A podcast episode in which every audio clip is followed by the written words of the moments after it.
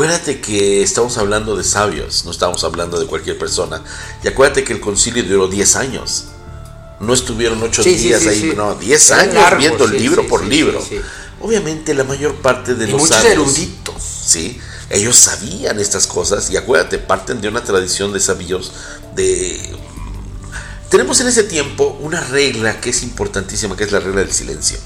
La regla del silencio que es la que impone, por ejemplo, a los gnósticos o a los masones o en su momento a estos eh, templarios, a los mismos cátaros, no revelar secretos que podrían intoxicar la mente de las personas. Traducción, no tienen las perlas a los puercos. ¿Te acuerdas que así se dijo en la Biblia?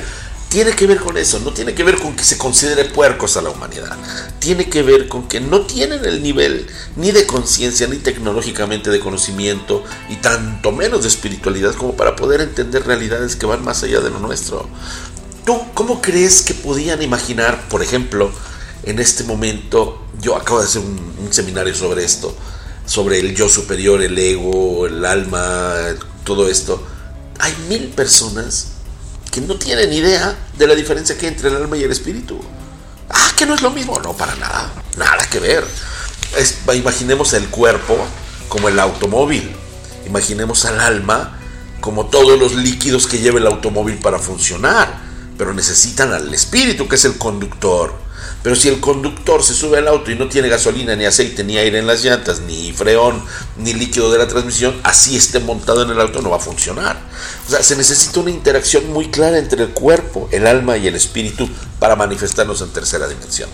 Entonces, estos sabios sabían estas cosas sin duda alguna, pero no podían decirlas. Entonces, más que por ser libros no creíbles, querido Goyo, era porque eran demasiado claros en cuanto a cosas que no tenía por qué saberse, porque sí juzgaron a la humanidad, claro, como ignorante, incapacitada para esto, pero ellos mismos lo hicieron así. O sea, se les pasó la mano y quedamos en la ignorancia. Hoy que empieza poco a poco a abrirse, sí con el cine, sí con las videncias, sí con los contactados, sí con los que empiezan a tener visión remota y a recordar cosas, los niños índigos que traen la memoria increíblemente abierta y que empiezan a recordar, yo vení del cielo, mamita, yo te vi desde mi nave y me enamoré de ti, quise meterme y me metí en tu pancita. Cosas como estas ya las hablan los niños. Ya podemos empezar a entender que existe una realidad paralela a la nuestra que en este momento no entendían ni entenderían. Tal vez hoy mismo muchas personas sumamente religiosas que se persignan y son con la vela perpetua fans no podrían entender. Y claro, ves a los extraterrestres, sobre todo con estas campañas de que son malos, nos van a invadir, y los ves y resulta que son los ángeles y ya no los reconoces. Eso es lo que pasó. Entonces un concilio como el de Nicea ciertamente fue positivo, pero al mismo tiempo intencionado, porque acuérdate, no crearon la religión para ecumenizar a las personas, sino para que todos pagaran los impuestos y si no los pagaban, Diosito te va a castigar. Esa es la verdadera finalidad de la Claro, claro, claro. Por eso se inventa el derecho canónico romano. Por eso, por eso se llama canónico. Entonces, fíjate qué interesante. El objetivo del, del concilio no era ningún momento espiritual, sino económico, no ecuménico.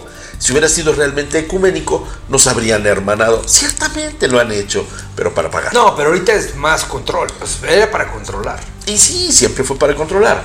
Hoy ya las personas que están teniendo por esta resonancia de Schumann que ya conoces, han estado abriendo sus archivos akáshicos, sus visiones y dicen, ah, caray, si yo me acuerdo que había esto.